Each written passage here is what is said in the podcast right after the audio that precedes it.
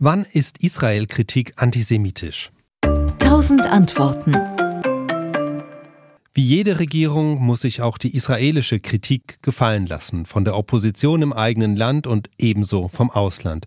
Auch die Bundesregierung kritisiert die israelische Politik immer wieder mal, trotz des historisch bedingt besonderen Verhältnisses zum jüdischen Staat.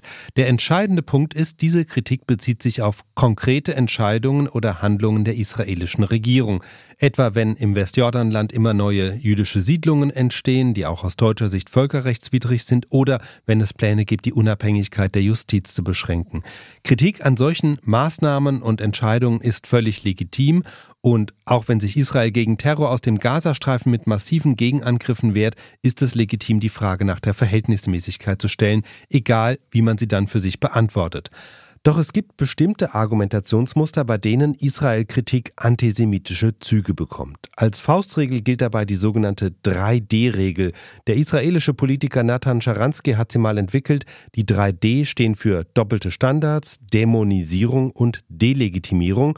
Und wenn Israel-Kritik eins dieser drei Merkmale enthält, dann gilt sie nach dieser Regel als antisemitisch.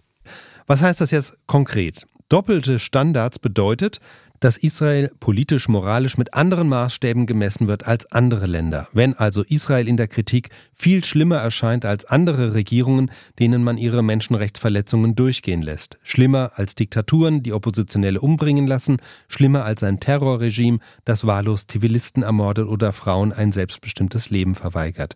Kurz, wenn man von Israel Dinge erwartet, die man von anderen nicht erwartet, dann ist das nach der 3D-Regel ein guter Anhaltspunkt zu sagen, die Kritik ist antisemitisch, denn sie wendet doppelte Standards an. Dafür steht das erste D. Das zweite steht für Dämonisierung. Wenn Israel als teuflische Macht dargestellt wird, als das Grundübel schlechthin, dann ist das keine Kritik mehr, die sich auf konkrete Politik bezieht. Manchmal erscheint Israel auch als ein böser Akteur in irgendwelchen Verschwörungserzählungen und das ist dann immer ein Hinweis darauf, dass sich Leute auf Israel als Hassobjekt fixieren, was dann eben Hass ist und keine Kritik. Natürlich könnten sich Menschen, die diesen Verschwörungserzählungen anhängen, auf den Standpunkt stellen, sie haben ja nichts gegen Juden, aber sie dürften doch wohl die angebliche Wahrheit über Israel sagen. Die Frage, die sich diese Leute meist nicht stellen, ist, warum glauben sie Verschwörungstheorien dann oder beschäftigen sich mit ihnen, wenn sie mit Israel zu tun haben, Warum hört man nie Verschwörungstheorien über Österreich oder Island? Diese Fixierung auf Israel als jüdischen Staat gilt deshalb als starker Indikator für eine antisemitische Prägung, auch wenn sie den Betroffenen selbst manchmal nicht bewusst sein mag.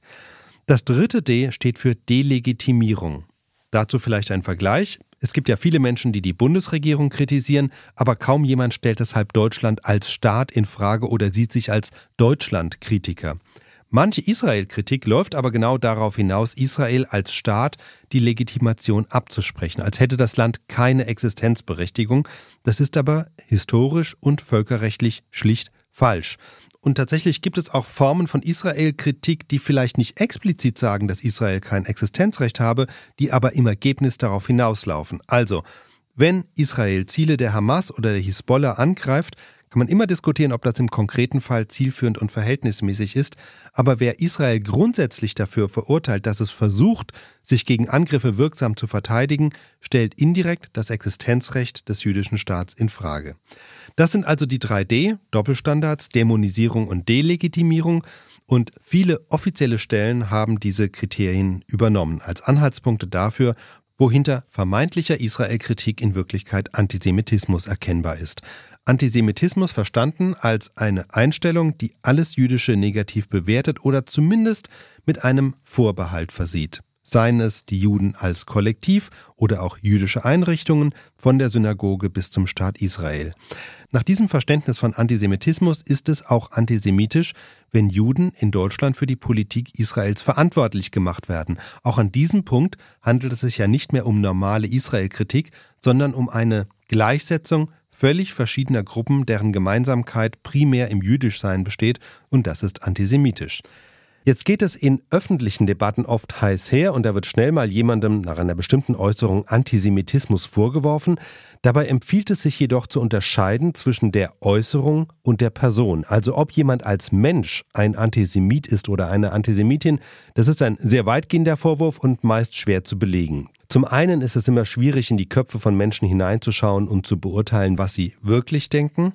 Und zum anderen gibt es bestimmt Menschen, die sich wirklich nicht als Antisemiten sehen, aber plötzlich rutscht ihnen eine Bemerkung heraus, die einen antisemitischen Inhalt transportiert, weil sie das vielleicht irgendwo mal aufgeschnappt haben. Und dann zu diskutieren, ob jemand in Wahrheit Antisemit ist oder nicht, das hilft dann oft nicht weiter, zumal die Diskussion dann sehr schnell sehr persönlich wird. Aber festzustellen, dass eine Äußerung antisemitisch ist, dafür gibt es klare Indizien, wie eben die 3D-Regel.